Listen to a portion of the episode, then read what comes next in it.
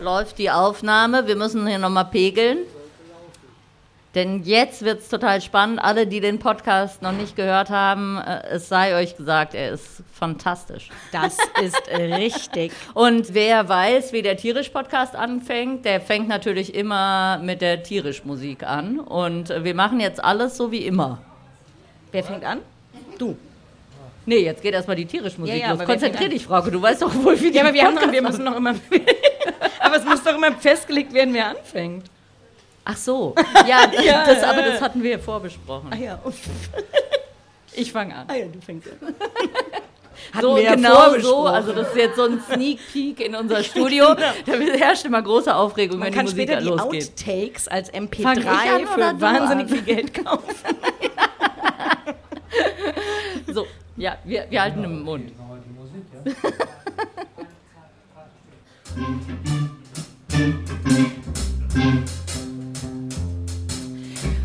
Heute, man hört es vielleicht, hört sich die Musik ein wenig anders an als sonst, denn wir sind live hier im Weltempfänger in Köln.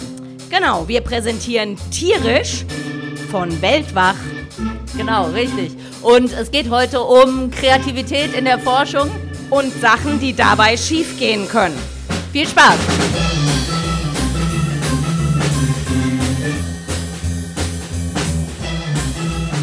Tierisch, Der Podcast mit Frauke Fischer und Lydia Möcklinghoff, präsentiert von Weltwach.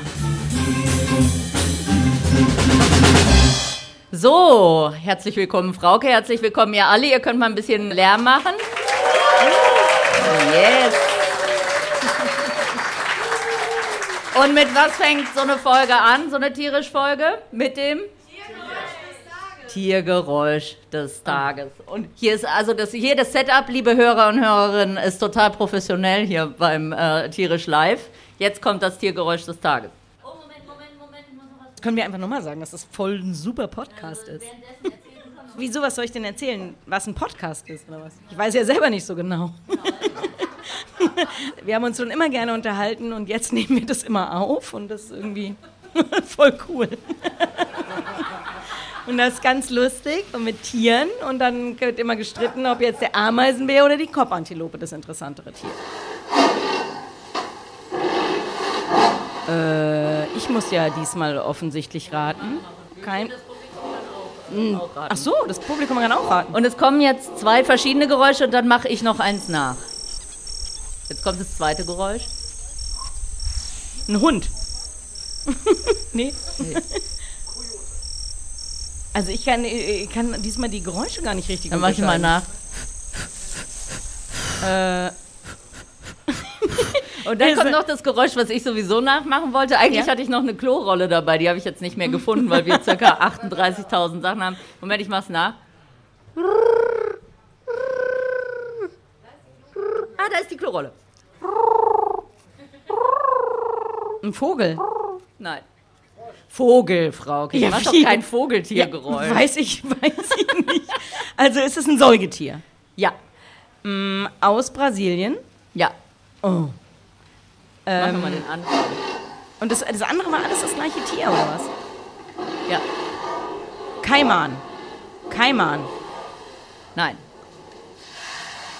Äh, Weiß es von euch jemand?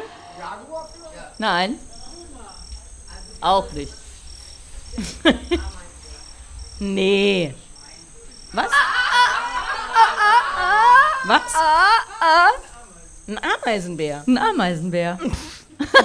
No way. Wie willst du mir jetzt unterstellen, dass ich nicht weiß, wie der Also, Ameisenbär es war eigentlich klingt? nicht vorgesehen, dass beim Tiergeräusch des Tages Tiere mit Sprachfehler auch mitmachen dürfen. Also, Wie, aber ich, also ich finde gerade dieses Brüllen, das Brüllen ist ja tatsächlich der Ameisenbär, wenn er kämpft. Äh, Okay. Das habe ich im Zoo aufgenommen, als sie zusammengelassen wurden und die haben sich jetzt nicht so optimal verstanden.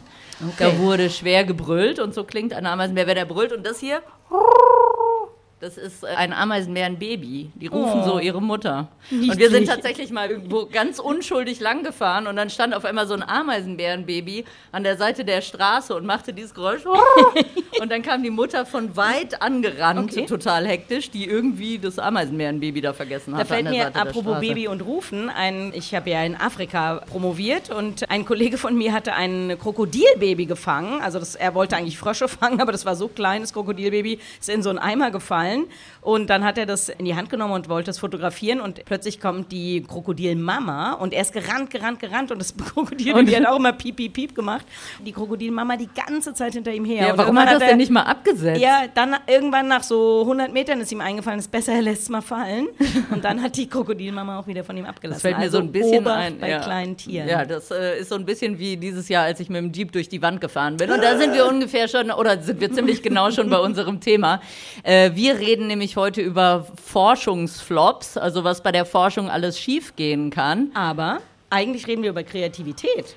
Genau, weil man muss eigentlich sehr kreativ sein, um Feldforschung überhaupt machen zu können. Und natürlich geht dann auch was schief.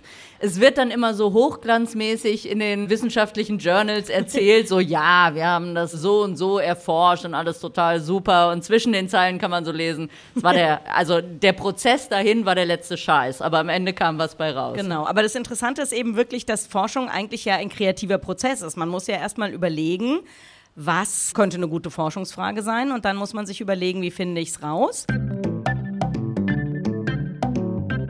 Ein Beispiel, mit dem ich anfangen wollte, ist unsere Erforschung an Termiten in Westafrika, im Komoe-Nationalpark. Und die Forschungsfrage einer meiner Kolleginnen war, wie groß ist eigentlich, oder was sie wissen wollte, war, wie groß ist eigentlich die Oberfläche eines Termitenhügels? Man muss dazu sagen, in Westafrika, im Komoe-Nationalpark gibt es wahrscheinlich die größten Termitenhügel der Welt in der westafrikanischen Savanne, sechs Meter hoch. Das ist ja schon mal ganz schön ordentlich. Das heißt ja, das ist mindestens ein zweistöckiges Haus. Und ja, wir wollten wissen, wie groß ist denn die Oberfläche von denen, weil wir das vergleichen wollten. Bauen Termiten, also dieselbe Termitenart, baut die in der Savanne andere Hügel, als sie im Wald baut. Und jetzt gab es damals keine, also heute gibt es vielleicht, keine Ahnung, die allertollsten 3D-Scanner oder irgendwas, die das schön ausgemessen hätten. Damals nicht. Und unsere Methode war wirklich sehr kreativ. Und zwar äh, begannen die mit dem Kauf von gigantischen Mengen Klopapier. Und dann haben wir schön akribisch Wo ausgemessen. ich mir auch so vorstelle, die Leute im Dorf äh, Ja. bei euch, die so wahrscheinlich sowieso gedacht haben, was machen diese komischen Forscher da eigentlich in diesem Naturschutzgebiet und dann kommen sie auf einmal und kaufen hunderte von Rollen Ja, Klopapier. also das mit dem Kauf von Klopapier, das konnten die sich vielleicht noch ganz, äh, das war jetzt nicht so ganz absurd. Also natürlich die ganzen Europäer immer schön Durchfallerkrankungen in Afrika. Also wir, bra wir brauchten eh immer mehr Klopapier als die Einheimischen. Aber ähm, also das war erst noch mal so halbwegs normal. Aber genau, dann haben wir also diese Klopapierrollen, haben wir immer jedes einzelne Blatt vermessen. Also nicht jedes einzelne, haben wir so 20 Blätter vermessen, um zu gucken, wie viel Quadratzentimeter die sind. Dann wurde bei mehreren Rollen gezählt, wie viel Blatt Klopapier sind auf einer Rolle. Und dann haben wir dieses Klopapier immer schön befeuchtet und außen auf den Termitenhügel geklebt und immer schön mitgezählt, wie viel Blätter verbraucht wurden. Und so wussten wir am Ende, wie viel Quadratzentimeter oder dann eher Quadratmeter die Oberfläche von so einem Termitenhügel ist. Und dann waren natürlich die Leute im Dorf wirklich sehr, sehr überrascht. Oder das fanden die wirklich ein bisschen merkwürdig, denn dieses Klopapier war auch noch rosa. Und das bedeutete, dass es überall in der Savanne, also mitten in der Savanne, so rosa beklebte, riesige Termitenhügel gab. Aber das war wirklich ein, und ein, dann ein sehr interessantes Forschungsergebnis, denn tatsächlich konnte man feststellen, also in der Savanne bauen die Hügel, die so eine viel größere Oberfläche haben, offensichtlich um Wärme besser abführen zu können. Und im Wald, da bauen sie eher wie so ein Dom, Kennt man ja hier in Köln, glaube ich. Also so eine Gebäude, also wir haben, so eine dicke so Kirche. irgendwie. Also- äh, äh, nebeneinander genau. äh, ihre, also wenn so eine dicke Hügel Kirche, gebaut. sagt man dann manchmal irgendwie Zwei Dom, ich. Genau. genau. Und ja, also da, das war dann eigentlich die große Überraschung für die Leute, dass wir diese rosa Und- Termitenhügel hatten. Und weißt du noch, wie groß die Oberfläche am Ende war? Nee, ne? nee, das weiß ich nicht. Aber, es hat auf jeden Fall geklappt. Habt ihr das publiziert? ja, Also- das wurde schön publiziert. Also damals leider noch keine Digitalfotografie. Es wurde fotografiert und dann Abzüge gemacht und schön auf Poster geklebt. Und das auch wissenschaftlich dokumentiert. Also das haben wir auf jeden Fall gemacht. Vielleicht findet man sogar noch eine Publikation, wo man das nachlesen kann. Aber es ist eine wirklich sehr gute Methode. Also falls jemand mal die Oberfläche eines Termitenhügels bestimmen will, die Klopapiermethode kann ich sehr empfehlen. Also es ist auf jeden Fall ein gutes Beispiel dafür, wie man eben bei Feldforschung oft kreativ sein muss. Forschung generell ist ein kreativer Prozess, aber bei Feldforschung ist es, glaube ich, oft so, dass es ganz anders kommt als gedacht. Um jetzt über die Forschungsflops zu erzählen, ich habe ja in diesen Akazienplantagen angefangen, in denen Frauke jemanden gesucht hat, der Ameisenbären erforscht. Und da haben wir dann so eine Methodik gemacht. Wir sind in Transekten durch diese Plantagen gegangen. Das heißt, einen Kilometer genau geradeaus sind wir gegangen und haben rechts und links nach Tierspuren geguckt und nach Tieren, die wir gesehen haben. Und so haben wir so die Säugetiere, die in diesen Plantagen lebten, aufgenommen und hatten das so computergeneriert, dass der so zufallsverteilt diese einen Kilometer geraden Transekte irgendwie so über die Plantage legt. Und dann habe ich gedacht, das hat super geklappt, also mache ich das im Pantanal auch. Das ist total die gute Idee. Und habe das so, bevor ich ins Pantanal gekommen bin und habe das dann so geplant und dann der erste Tag und ich losgelaufen. Ja, zehn Meter weiter steht man vor dem ersten See. Es geht nicht weiter. Dann denkt man sich, hm, ja gut, jetzt geht das Transekt dann eben außen rum, dann muss ich hinten wieder weitermachen. Dann steht man vor dem ersten Wald und man muss halt wissen, diese Wälder im Pantanal sind halt völlig undurchdringlich. Also die sind halt voller Dornen und total zugewuchert, umgefallene Bäume. Da räumt keiner mal auf. Ein deutscher Förster würde sehr leiden. Es ist auf jeden Fall ein riesen Chaos. Und ich habe dann ohne Witz, ich denke heute immer, wenn ich so durch diese Wälder gehe, weil der Trick ist tatsächlich durch diese Wälder zu kommen, man läuft die Schweinepfade. Also die heißen nicht umsonst Pick Run auf Englisch, sondern tatsächlich, wir haben ja die Peccaries, das sind bis zu 200 Tiere in so einer Herde. Wenn da 200 Tiere einmal durchgelaufen sind, dann hat man einen super Trampelpfad und da kann man lang gehen. Der ist aber natürlich nicht gerade und liegt auch nicht da, wo der Computer gedacht hat, er legt mir das Transekt. Und ich habe mich dann da in diesen Wald reingeschlagen. Also, und ich war mit einer Studentin zusammen, die weinte so nach zehn Metern und blutete auch sehr stark. und das war dann so der Punkt, wo wir einfach diese Methodik zum Scheitern verurteilt haben und dann mussten wir uns einfach was Neues einfallen lassen. Genau. Dann haben wir, ach ja, und gut war aber auch noch diese Transekte, die ich vorher mit dem Computer generiert habe. Aus irgendwelchen Gründen wurden die mir auf meinem GPS-Gerät immer in Grönland angezeigt, was total ungünstig war, weil es war echt weit weg. so, genau. das war mein Forschungsflop, genau, mit dem meine Forschung im Pantanal startete. Ich kann auch noch ein paar Forschungsflops beitragen und die haben was mit Pfaden im weitesten Sinne zu tun. Ich habe ja an Antilopen, an diesen wunderschönen Kopfantilopen promoviert und die sollten gefangen werden und zwar um denen solche Senderhalsbänder umzuhängen. Jetzt ist das nicht so einfach, die zu fangen. Unsere erste Methode war, dass wir im Zoo von Abidjan, also da in der Elfmeinküste, gigantische Netze geliehen haben. Die waren also wirklich mehrere hundert Meter lang. Die haben wir dann schön in der Savanne aufgestellt und dann wollten wir diese Antilopen mit den Netzen fangen. Jetzt sollte das ja alles sicherheitsmäßig abgecheckt sein. Das heißt, es wurden immer ein paar Praktikanten in so bestimmten Positionen dahingesetzt. Sie sollten den ganzen Tag auf, nach diesen Netzen gucken, damit nicht irgendein Tier aus Versehen da reinfällt. Wir hatten immer Funkkontakt und Zielart waren also die Kopfantilopen. Am ersten Tag, der Student funkt uns an und sagt, ja, da sind Warzenschweine in der Nähe von dem Netz. Ja, okay. Und was passiert? Ja, die sind näher. Ja, und was passiert? Ja, jetzt sind sie drin. Und wir so, äh, was? Ja. Naja, da sind also die Warzenschweine blöderweise, weil die natürlich dachten, wo ich durchgucken kann, kann ich auch durchrennen, äh, waren also in diese Netze geraten. Unsere Angestellten aus dem Dorf, die sonst echt vor nichts Angst hatten, die waren ausgesprochen schlecht zu bewegen, vom Geländewagen runterzukommen und diese Schweine da wieder rauszuholen, weil die wirklich sehr, sehr gefährlich waren. Also es war der erste Flop, dass wir die falsche Art gefangen hatten. Dann ein paar Tage später, neuer Versuch, gleiches Theater, diesmal aber mit Kuhantilopen. Antilopen. Die sind wesentlich größer als Kopfantilopen, also wiegen sicher so mindestens 100 Kilo.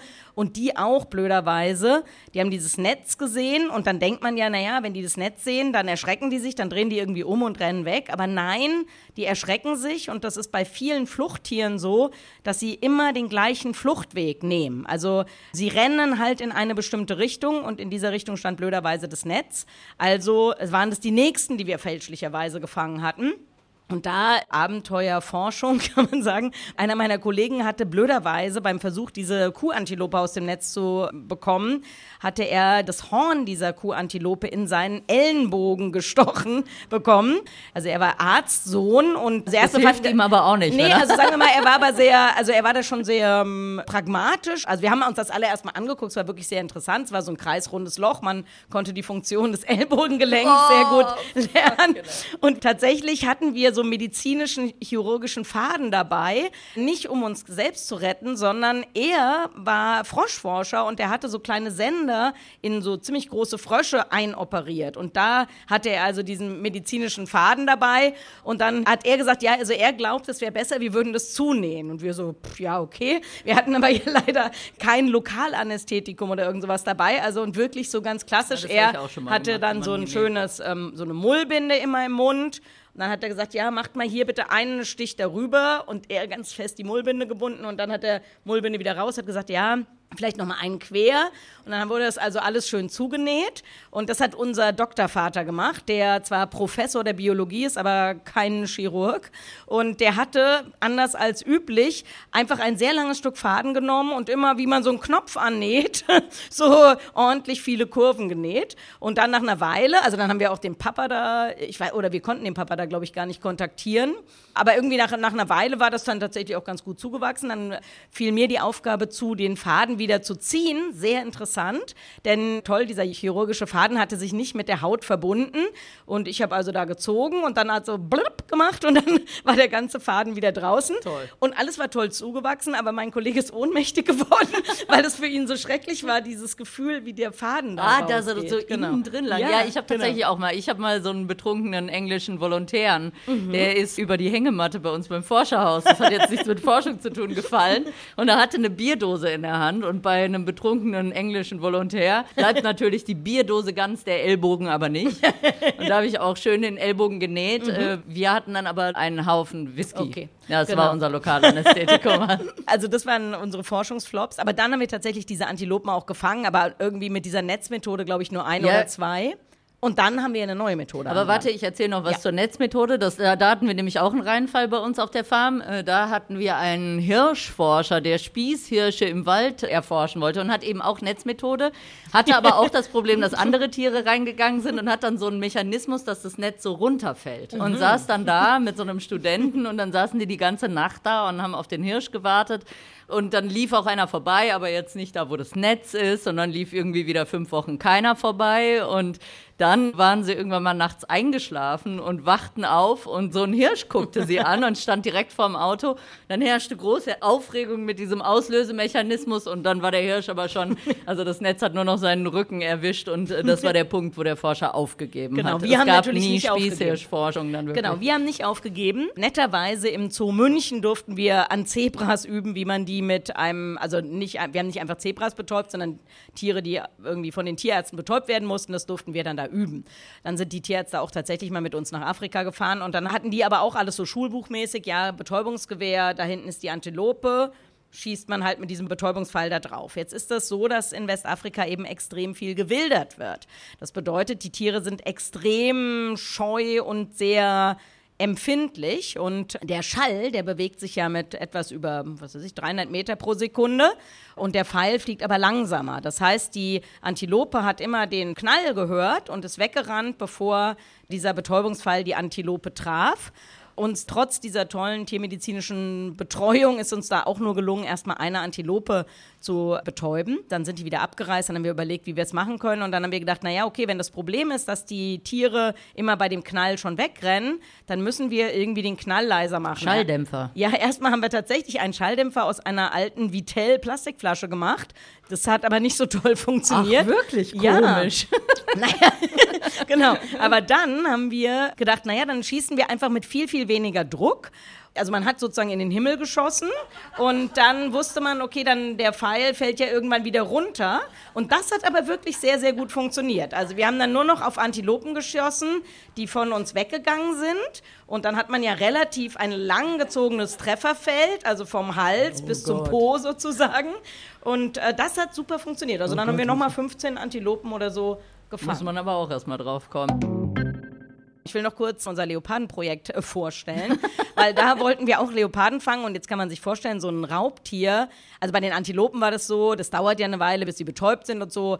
Und die sind auch nicht ganz ungefährlich, weil sie ja Hörner haben, die Männchen zumindest, aber es war was anderes als so eine große Katze. Also haben wir gedacht, nee, die Leoparden, die fangen wir in so einer Kastenfalle. Also haben wir auch ausgeklügelt mit dem Mechanismus einer ganz normalen Türklinke so einen Auslöser gebaut. Das also vorne war äh, Rindfleisch drin, dann sollte der Leopard da reingehen, dann sollte der daran ziehen, die Tür fällt runter. Das hat ehrlich gesagt ganz gut geklappt, aber auch da gab es Beifänge. Wir haben zwei Geier und ein riesiges Krokodil gefangen. Da hätte ich mal schön das Tiergeräusch des Tages machen können, weil das Krokodil hat so, war so wütend und es hat so Das war doll, jetzt gerade das Krokodil. Genau. Es hat halt so doll geknurrt und hat so einen riesen Aufstand gemacht. Genau. Scheiße, und dann muss dann- man es ja auch wieder raus. Ja, und äh, genau. Und dann natürlich hatten wir, also komischerweise, die Leoparden haben nie das Fleisch gefressen. Wir haben auch Hyänen gefangen. Die Hyänen haben immer das Fleisch gefressen, haben sich hingelegt, geschlafen, bis man kam und sie wieder rausgelassen hat. Die Leoparden reingegangen, sich mega aufgeregt und nichts gemacht, vor allem nicht das Fleisch gegessen. Und wir hatten dann besenderte Tiere, vor allem eine Leopardin, und die haben wir dann zweimal noch gefangen. Und man versteht gar nicht warum, weil sie hat das Fleisch ja gar nicht gefressen. Und sie ist dann da so schön reingegangen. Und dann wollten wir sie natürlich nicht nochmal betäuben. Also mussten wir bei vollem Bewusstsein den Leopard rauslassen, also Tür auf. Und beim ersten Mal war es auch sehr, sehr aufregend, weil wir ja nicht wussten, also rennt der dann weg oder was macht der dann eigentlich? Hat aber, war kein Rennt Forschungsflop, hat gut geklappt, ist Rennt weggerannt. weg. Zu Genau. den Kastenfallen habe ich auch noch eine sehr Oh, ich gute auch noch eine- Geschichte. nee, jetzt Oh, ich. Die Aufregung. ja, genau. Ich habe noch eine ganz kurze, oder? Nicht nur mit einer Kasten. Hat's mit Kastenfallen zu tun? Ich habe nämlich auch noch eine Kastenfallengeschichte. Aber ich bin noch beim Thema Leopard. ja, dann sogar. bleiben wir auch bei dem. Geht aber ganz schnell. Na gut. Ein Kollege von uns, der hat im Thai-Nationalpark im Süden der Elfenbeinküste Leoparden erforscht und er wollte die auch fangen und dann hat er irgendwie das nicht hinbekommen mit dem Köder. Also er wusste nicht, was ist der beste Köder. Dann sehr pragmatisch haben die Leute im Dorf gesagt, naja, Leoparden, die fressen doch am liebsten Hunde. Und er so, äh, okay, hat dann einen Hund gekauft. Ach du Tagsüber Scheiße. war der Hund immer bei ihm und nachts hat er den Hund in so ein extra Compartment in diese Falle gemacht. Also weil der, er wollte ja nicht, dass der Leopard den Hund frisst. Oh Gott, der aber er, Hund. ja genau. Und dann hat er sogar eine wissenschaftliche Publikation später geschrieben, hat er gemeint, also Ergebnis war, der Hund war sein bester Freund, ist immer noch sein bester Freund, er hat jetzt diesen Hund und niemals hat er einen Leopard mit dieser Methode gefunden. Sehr gut. Ja, zu den Kastenfallen fällt mir noch Anja ein. Die saß bei mir mit im Büro, als wir Diplomarbeit geschrieben haben. Da saß die Birte bei mir mit im Büro, die über Meerkatzen diplomiert hat. Und dann saß da noch die Anja, die hat über Wildschweine in den Städten ihre Diplomarbeit geschrieben und hat in Koblenz, glaube ich, irgendwie Wildschweine erforscht. Und wollte da eben auch Wildschweine besendern, also so ein GPS-Halsband, wo man die Bewegungsmuster der Tiere danach verfolgen kann. Wo bewegen die sich eigentlich lang? Wo gehen die hin? Und dafür hat sie auch Kastenfallen aufgestellt. Aber diese Kastenfallen standen sehr in der Nähe eines Altenheims, was zur Folge hatte, dass Anja die ganze Nacht neben dieser Kastenfalle sitzen musste, damit keine Oma reinläuft. weil, weil die halt total Sorge hatten, dass da irgend so eine zumselige Oma langkommt und dann irgendwie denkt so, ach Mensch, da laufe ich mal rein. Und dann gab es ja noch die Peccary-Forscher bei uns im Pantanal, die haben ewig versucht, von den Peccaries, die auch mit Kastenfallen zu fangen, hat nie geklappt. Und irgendwann hat Fernando, der Cowboy, die Nerven verloren und ist einfach, da lief so die Peccary lang und er ist so mit dem Lasso hin und hat einfach mal so eins, er so, hier, hier ist es. also die wollten ein ganz bestimmtes, die haben immer so ein Leittier und Fernando hat schön mit dem Lasso, zack, einmal schön das Peccary gefangen.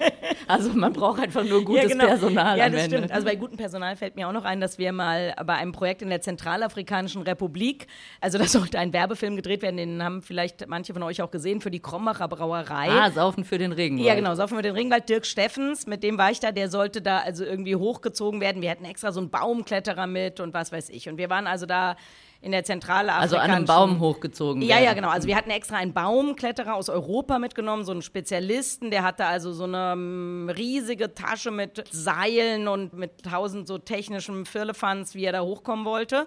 Und wir stehen alle und mit dem Kamerateam und besprechen so, wie das alles gemacht werden soll. Und also da leben ja eben die Baaka, also so ein Pygmäenvolk. Und äh, irgendwie Gespräch, wie man das alles macht. Und dann war plötzlich der Baaka ganz, ganz oben. Also der ist einfach an diesen Baum so hochgegangen, weil er mitgekriegt hat, ah, okay, er soll das, soll das Seil da hoch. Hat er gedacht, naja, das Einfachste ist doch, ich gehe da einfach hoch und mache das Seil da drüber. Ja? Und dann, das war sehr, sehr lustig, weil dieser Baumkletterer, da hatte man den Superspezialisten. Und der Baumkletterer, der hat da also für 2000 Euro vom Kletterladen irgendwelche Spezialgeräte. Und ähm, ja, der Pygmäe war da schnell mal hochgegangen.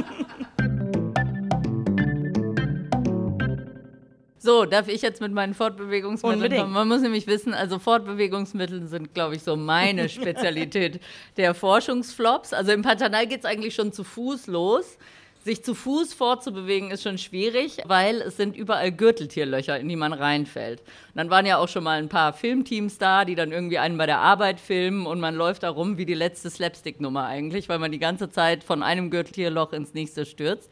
Das ist schon schwierig. Dann gibt es aber noch den Jeepinho.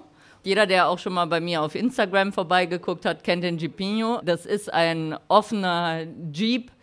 Das ist ein fantastisches Auto. Jeder liebt ihn und jeder hasst ihn, weil der Jeepinho macht, wie er will. Also der Jeepinho hat so seinen komplett eigenen Charakter und eigentlich jedes Jahr bleibe ich mindestens einmal mit dem Jeepinho liegen. Aus unterschiedlichsten Gründen, weil irgendwelche Schrauben abfallen, weil irgendwas. Also letztes Jahr, da war meine Schwester als Volontärin bei uns auf der Farm. Da durfte sie mich dann auch erstmal retten, eine Runde. Da war ich wieder liegen geblieben. Ich weiß schon gar nicht mehr, was es war letztes Jahr. Kannst du dich erinnern?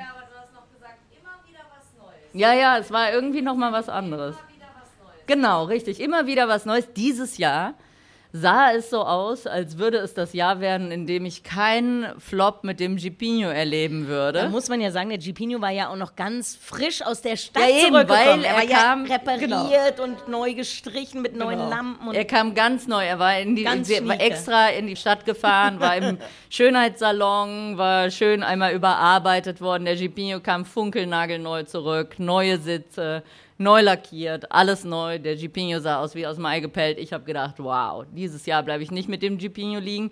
Habe aber auch gedacht, scheiße, wie soll ich meine Arbeit mit diesem Schickimicki-Auto machen? Weil ich muss halt die ganze Zeit durch diese Dornenranken da durchfahren und mit den schönen neuen Sitzen. Naja. Gut, also es war dann auch so, dass sich das relativ schnell erledigt hat, in unterschiedlichster Art und Weise. Der Jeepinho sah sehr schnell nicht mehr sehr neu aus, weil ich mit dem Jeepinho dann einfach mal spontan durch eine Wand durchgefahren bin. Also es war folgendes, ich wollte abends, sie haben irgendwo Lagerfeuer bei uns im Feld gemacht und ich wollte da hinfahren, setze mich an der Scheune in den Jeepinho rein, mache an und er macht so ein ganz komisches Geräusch. Er dreht so einmal ganz hoch und ich mache wieder aus und denke so, komisch, war ich jetzt auf dem Gas mit dem Fuß statt irgendwie auf der Bremse? Was war denn das? Naja, komisch, was macht man? Man hätte auch erstmal irgendwie richtig gucken können oder so. Nein, ich habe nochmal angemacht und der Jeepinho hat Vollgas gegeben, einfach total Vollgas. Ich bin auf die Bremse getreten, es war nichts zu halten. Der Jeepinho fuhr im Affenzahn auf diese Wand zu. Und ich habe erwartet, weil der Jeepinho ist halt so ein totaler Panzer. Ich habe gedacht, der Jeepinho fährt jetzt gegen die Wand und bleibt dann mit durchdrehenden Reifen an der Wand stehen. Und dann habe ich Zeit, irgendwie was zu machen. Ich, das lief alles so schnell ab, ich konnte nicht den Schlüssel umdrehen. Der Jeepinho fuhr komplett ungebremst durch diese Wand. Also der hat nicht mehr mehr kurz gezuckt, der ist einfach, boah, einfach durch. Und dann fiel mir ein, ah, vielleicht einfach mal den Zündschlüssel umdrehen. Zündschlüssel umgedreht, Auto war aus. Tatsächlich war, wie ich dann auch sah, das Gaspedal komplett lose und lag so lose auf dem Boden. Wir wissen bis heute nicht, wie es dazu gekommen ist. Der Jeepinho hat die ganze Sache, also wir haben es beide überlebt. Es war schon echt ganz gut, dass keine Wandbrocken auf mich draufgefallen sind. Und der Jeepinho sah danach wieder so aus, dass ich guten Mutes meine Feldarbeit mit ihm erledigt habe. Also er hat es selbst wieder geregelt. Es gefiel ihm nicht so gut, da so wie aus dem Ei gepellt zu sein. Aber so sind Fortbewegungsmittel, finde ich, bei der Forschung immer eine spannende Angelegenheit. Ja. Stimmt, also Festfahren war bei uns natürlich auch gang und gäbe. Macht man irgendwie immer. Also in der Trockenzeit logischerweise nicht, aber bei uns Doch, gab es ja im Aus- Sand. Im Ah, bei uns Pantanal nicht, ist, genau. äh, wenn Sand, Trockenzeit, dann Genau, bei geht's uns richtig gab los. es eine ausgeprägte Trockenzeit ohne irgendwelche Sandverwehung oder so, aber kaum hat es angefangen zu regnen, hat man sich dauernd festgefahren und Westafrika absoluter Horror wegen CC-Fliegen. Also sowas das ist wirklich, das ist wirklich schrecklich. Also die Autos waren dann schwarz von diesen bösen, beißenden Insekten. Wenn die einen erwischt haben, dann waren die immer wie so kleine blutgefüllte Hubschrauber, flogen immer mit Schön. so ganz langsamer Fluggeschwindigkeit durchs Auto. Das war wirklich schrecklich. Und wir waren ja äh, damals, wir hatten keinen einzigen klimatisierten Wagen. Also wir mussten entweder mit geschlossenen Scheiben fahren oder halt ertragen, dass man wirklich ja, aufgefressen Guck mal, da fühlen sich die Moskitos und die Zecken, die man im Pantanal hat, doch gleich wie eine Lächerlich. Wohltat. Genau. Lächerlich an. Letzter Forschungsflop, ich glaube, wir haben jetzt noch ein paar Minuten irgendwie. Das fand ich auch sehr schön, auch zu Diplomzeiten. Da hat die Waltraud, auch eine Studienkollegin von mir, in Borneo wollte die an Ameisen forschen und hat immer so Thunfischfallen Ja. ausgelegt. Das Problem war aber, dass dann immer die fiesen Makaken kamen und ihr immer ihren Forschungsaufbau total durcheinander gebracht hat, sodass sie immer dann schon mit so einem Besen im Regenwald rumlief, um dann die, diese blöden Makaken loszuwerden. Und das Schöne war aber immer, dann irgendwann fand so ein Orang-Utan-Männchen, so ein riesiger Orang-Utan, bekam das mit, dass sie da gerade ihre Forschung machte und fand es super interessant und kam dann immer und guckte sich genau an, was sie da so machte. Und das waren die Tage, wo die Makaken sich nicht dran getraut haben. Und er lag immer schön auf seinem Ast und hat sich angeguckt, wie sie da Genau. geforscht hat. Das ist fand ja eher ein. Forschungserfolg. Was mir noch eingefallen ist von eurem Forschungszimmer da an der Uni Würzburg, damals, ich hatte drei Diplomanten. Der eine hat in Deutschland über Rehe Diplome gemacht. Nein, der Äh, die- ornithologisch, nicht? Ja, nee, genau, stimmt. Ja. Über Ornitholo genau, der hat über Vögel im Nationalpark Bayerischer Wald oder irgend sowas. Dann die Birte über, was war das? Meerkatzen. Meerkatzen in Südafrika. Und dann hatte ich noch einen Diplomant, der hat in Malaysia über Nebelpader gearbeitet. Und natürlich, also so Katzen. Und alle haben natürlich immer gedacht, okay, da Südafrika und Malaysia, die oh, Black krass, Mamba richtig gefährlich, so, ne? genau. Ja, wer wurde verletzt? Mein Ornithologen-Diplomant im Bayerischen Wald. Und zwar, weil er wirklich von einem Rehbock angegriffen wurde. Ja, also, aber wirklich schlimm. Und man muss dazu sagen, mein Einmal die Di- Wade durchstochen, ja, ne? also Einmal mein komplett Diplomant durch. war mega Pazifist. Der friedfertigste Mensch und also Ablehnung jeglicher Gewalt und alles. Und dann kommt er und meint so zu mir, dieser scheiß Rehbock, wenn ich ein Messer gehabt hätte, ich hätte den abgestochen. Aber er hatte oh nur- la la, ja, so. Aber das, das Gute ist ja, was hatte er als Waffe, wenn man eine ornithologische Studie hat? Seine einzige Waffe war ein Klemmbrett, Genau. gegen das er sich dann erfolgreich gegen Ja. diesen... Genau, und jetzt Rehbock- muss man aber noch aufklären, also nicht, dass jetzt, also Rehböcke sind tatsächlich sehr, sehr gefährlich, aber das Gute ist ja, dass die normalerweise Angst vor Menschen haben. In dem Fall war das so, der Rehbock hatte auch ein Halsband, der war nämlich offensichtlich von Hand aufgezogen worden und dieser, wahrscheinlich ein Jäger, der das gemacht hat, hat, damit die anderen Jäger den nicht erschießen, dem ein Halsband umgehängt. Ja, das Problem war dann, dieser Rehbock hatte eben keine Angst vor Menschen und hat eben wirklich mit seinem Geweih die Wade durchstochen, also der musste richtig ins Krankenhaus und alles. Take-Home-Message, es ist nicht unbedingt in den Tropen am allergefährlichsten. Richtig, kann man meiner Mutter nochmal sagen.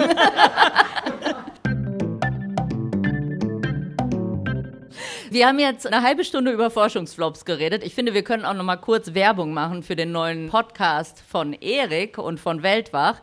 Es gibt nämlich von unserem Podcast-Label Weltwach gibt es einen neuen Podcast, der da heißt Reiseflops. Also da geht es nicht genau um Forschungsflops, aber um Reiseflops. Frauke und ich haben auch mal schön Genau. erzählt. Ich habe davon erzählt, wie ich mit meinem damaligen Freund Marc fast eine Satellitenschüssel einer Militärstation an der Grenze von Venezuela umgefahren habe. Und was hast du erzählt, Frauke? Ich glaube, ich habe erzählt, äh, ich weiß gar nicht, ob ich diese Geschichte schon erzählt habe oder ob die noch kommt, aber als wir mal einen Wochenendausflug in Benin an den Strand, also auch in Westafrika machen wollten und dann leider in so einer Art Kriseninterventionsteam gerieten, wo wir einen Deutschen, dessen Bein ausgekugelt war und eine junge Frau, die einen manischen Schub hatte, da irgendwie evakuieren mussten. Und es sollte ein grusames Wochenende am Strand werden. Ja, das heißt, wer jetzt Spaß hatte mit unseren Forschungsflops, kann bei Reiseflops gleich weitermachen.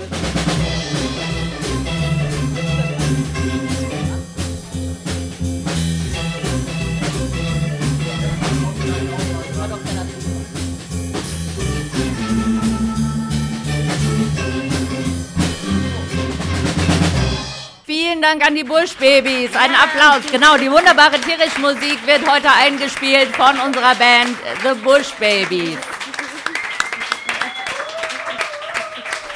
So, und So. nachdem wir jetzt schaffen, die Fenster hier zu öffnen, äh, gibt es auch die Fragerunde. Aber wir sterben hier gerade. Ich muss dann immer hier so. Elegant. Ja, ich kann, kann nicht ja, weil jetzt haben wir ein bisschen Zeit für Fragen zu dem gerade Gesagten. Also ihr könnt auch irgendwelche anderen Sachen fragen. Jemand hat eine Frage. Lydia, Wie das Baby auf den Rücken vom Ameisenbären kommt. genau. Das klettert drauf. Und ich habe ja vorhin erzählt, dass ich Carol, diesen Ameisenbären, den ich schon am längsten kenne, dieses Jahr einmal gesehen habe, als sie im Stress war. Da rannte sie gerade panisch vor einer Kuhherde weg, versuchte dann durch so einen Zaun zu kommen. Dann hat sich das Baby aber so verkantet mit der Schnauze über dem Zaun und der Ameisenbär unter dem Zaun. Es gab einen riesen Panik, dann rannte sie weiter und dann flatterte das Baby schon so am letzten Ende ihres Schwanzes und purzelte dann runter. Es fiel ihr dann erst so ein paar Meter weiter auf. Dann drehte sie sich so die ganze Zeit um und machte dann so ihren Hinterleib so runter, damit es besser aufsteigen konnte. Und dann kam das Baby so hinterher getapst und kletterte dann irgendwann rauf.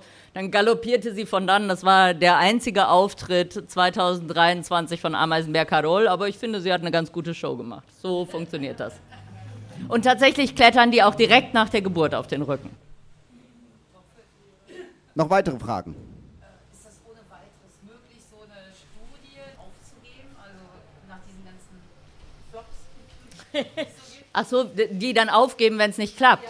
Die Frage war jetzt, ob man dann einfach aufgeben kann, wenn was nicht klappt. Also muss so sein, natürlich, du hast Geldgeber. Du machst natürlich auch einen Antrag, wo du mal so schreibst, wie es optimalerweise abläuft. Aber in der Regel musst du dann eben versuchen, was anderes zu machen und das denen dann halt auch gut zu erklären. Also das geht schon. Aber genau, also vielleicht sollte man auch mal sagen, es gibt fast keine Forschung an Groß, also an Säugetieren in Deutschland, weil das eben sehr lange dauert, sehr schwierig ist und es ja einfach auch viel schiefgehen kann. Also es ist viel, viel einfacher, Ameisen zu erforschen oder Regenwürmer als Elefanten, Giraffen, Ameisenbären oder Antilopen. Deswegen haben wir das leider in Deutschland fast gar nicht mehr. Und deswegen, man denkt immer, es ist alles erforscht. Aber deswegen gibt es tatsächlich auch äh, überraschend wenig Forschung über das Verhalten von Tieren. Man weiß einfach ganz, ganz viel nicht. Das ist überhaupt nicht so, wie man denkt, dass das alles erforscht ist und jetzt können wir mal rasch zum Mond fliegen. Genau. Ein Beispiel, also bei uns, äh, das Wanderverhalten von Rehen, das ist nahezu unerforscht. Also als man angefangen hat, Rehe in Deutschland zu besendern, hat man festgestellt, eigentlich haben die ein ganz, ganz kleines Streifgebiet, normalerweise nur so ein, zwei Hektar. Aber ganz viele Rehe machen einmal im Leben einen gigantischen Ausflug. Dann laufen die 15 Kilometer in eine Richtung. Manche bleiben da, manche kommen am nächsten Tag zurück. Bis heute weiß man nicht, warum die das machen. Und früher wusste man gar nicht, dass sie das machen, weil man dachte, auch so als Jäger, wenn man da auf seinem Hochsitz sieht, dass die Rehe, die man jeden Abend sieht, immer dieselben sind. Aber das muss gar nicht sein. Und ein Kollegen von mir, die haben ein, auch ein Leopardenforschungsprojekt gemacht. Und dann gab es da so irgendwelche Konfliktleoparden und dann wurden die immer gefangen und wieder weggebracht. Also dann hat man irgendwie gedacht, boah, in dieser Region gibt es total viele Leoparden, weil dauernd fängt man wieder Leoparden und egal wie weit man die wegbringt, also immer fängt man wieder Leoparden. Und dann haben die den mal besendet und festgestellt, nee, es gab nur einen Leoparden. Den haben die immer gefangen, dann haben die den 100 Kilometer weggebracht, dann hat der drei Tage gebraucht, um Hä, aber zurückzulaufen. haben die sich nicht einfach mal die Flecken gemerkt? Also ich Nee. meine, bei Jaguaren Nee, ist das das Anfang nicht. Einfachste der Ja, Welt. ja, genau, bei einfach mal ein paar auch. Fotos Ja. machen, dann guckst du dir an, okay, also Nee, genau. Also damals dachte man scheinbar, also es ist ja auch wirklich schon Das aber auch 30 selten Jahren oder so gewesen, dachte man so, pff, naja. selber schuld. Vielen herzlichen Dank. Wir machen hier jetzt noch weiter bei unserem Live-Abend und das ist die letzte Folge der ersten Staffel vom Tierisch-Podcast. Wir machen auf jeden Fall weiter, oder? Auf jeden Fall noch 100 Staffeln, glaube ich, oder? ich dachte 1000. Ach so, Aber ja, jetzt machen wir erstmal eine schöne Wir machen Pause. erstmal die nächsten Fall. 100. erstmal. Na gut, okay, abgemacht. Macht's gut. Tschüss. Ciao.